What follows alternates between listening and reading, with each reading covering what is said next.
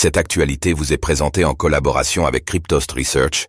Ayez un temps d'avance sur le marché crypto en rejoignant notre communauté premium. Grayscale, Barry Silbert démissionne du conseil d'administration alors que le calendrier des ETF approche. Barry Silbert, fondateur de Digital Currency Group, DCG, et président du conseil d'administration de Grayscale, a annoncé sa démission de son poste. Cette nouvelle intervient à un moment crucial, alors que Grayscale est impliqué dans la course aux ETF Bitcoin Spot, à propos de laquelle la Security and Exchange Commission, SEC, devra très bientôt se prononcer.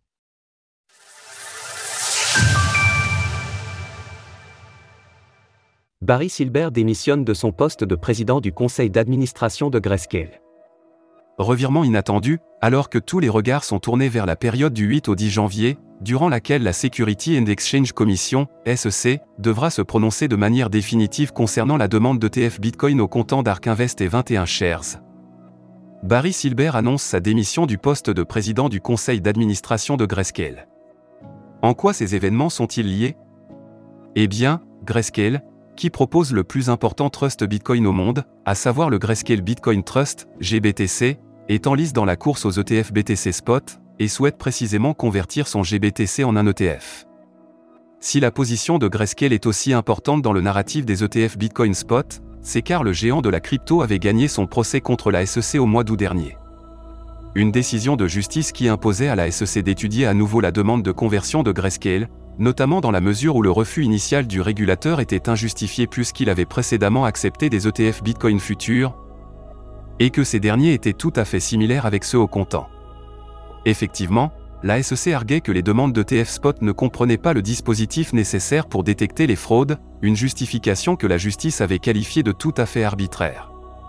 Aussi, grâce à cette victoire de Grayscale face à la SEC et au positionnement de BlackRock, qui détient l'impressionnant palmarès de 575 ETF approuvés pour un seul refusé, les spécialistes estiment à 90% les chances qu'une série d'ETF Bitcoin Spot soit approuvée en simultané autour du 10 janvier prochain.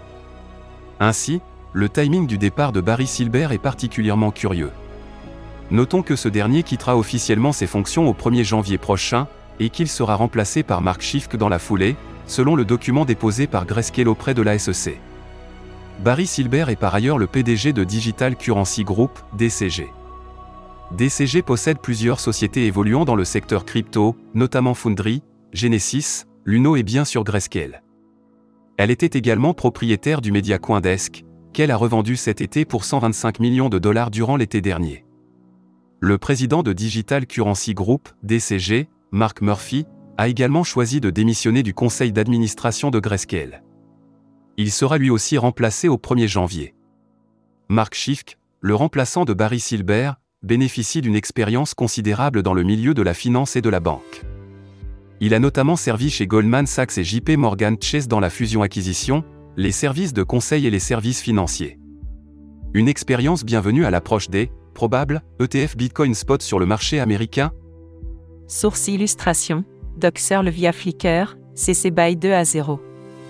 Retrouvez toutes les actualités crypto sur le site cryptost.fr.